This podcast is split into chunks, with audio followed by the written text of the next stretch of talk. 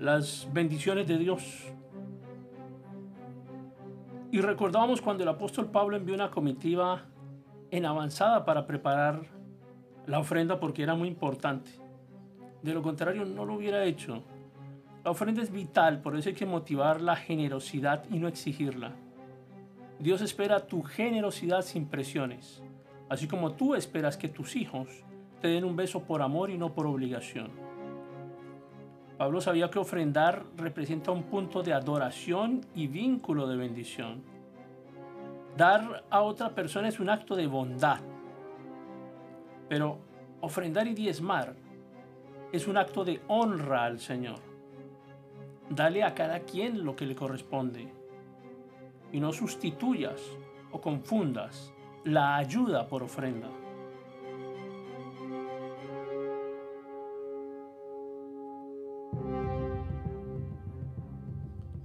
En la segunda carta de Corintios, en el capítulo 9 leemos, Pero esto te digo, el que siembra escasamente también segará escasamente y el que siembra generosamente, generosamente también segará. Y se está refiriendo a las ofrendas. Cada uno dé como propuso en su corazón, no con tristeza ni por necesidad, porque Dios ama al dador alegre. Si a usted le causa amargura dar, compartir, no dé, no comparta. Dios no va a apreciar eso, no lo va a amar. Pablo decía que cada uno da conforme a su corazón. La generosidad de Dios se determina por la generosidad de tu ofrenda.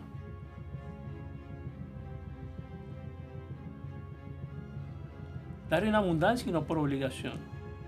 Ofrenda según propusiste en tu corazón y con el deseo de honrar a Dios, no con tristeza. La ofrenda habla de tu bondad y es un reflejo de tu corazón. ¿No has visto que quienes atacan a la iglesia cristiana, lo primero que atacan es el diezmo y la ofrenda? Cuando David dio para el templo, dijo que sabía que Dios estaba probando a los corazones. De tal manera amó Dios al mundo que dio a su Hijo amado. Dar es producto de amor y una prueba para el corazón.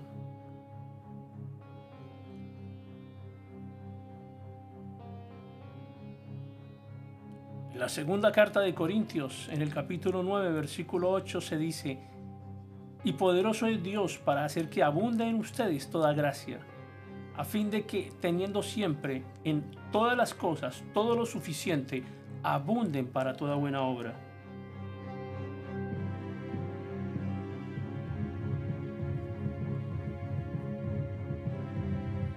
Cuando Elías se enfrentó a los falsos profetas, pidió que se abriera una zanja donde había que echar agua. Y eso era difícil porque estaban en medio de una gran sequía y el agua era lo más valioso que tenían. Y el pueblo obedeció. Entonces Elías dijo que el Dios verdadero sería el que hiciera bajar fuego, que consumiera el agua y así fue. Si quieres experimentar el poder de Dios en tu vida económica, debes ofrendar aquello que valores. La abundancia para todo tiempo y en todas las cosas depende de Él. Muchos hacen del dinero su propio Dios y por eso les cuesta tanto separarse de Él y por eso les cuesta tanto entregar para la iglesia, para el servicio de Dios. Dar y sembrar y ofrendar son actos espirituales que motivan la abundancia del Señor. El diablo no quiere que lo hagas porque desea evitar que el poder de Dios se manifieste en tu vida. La ofrenda es una siembra y traerá buena cosecha que podrás compartir con tus hermanos. Dios quiere que tengas abundancia, porque con escasez no puedes bendecir a otros.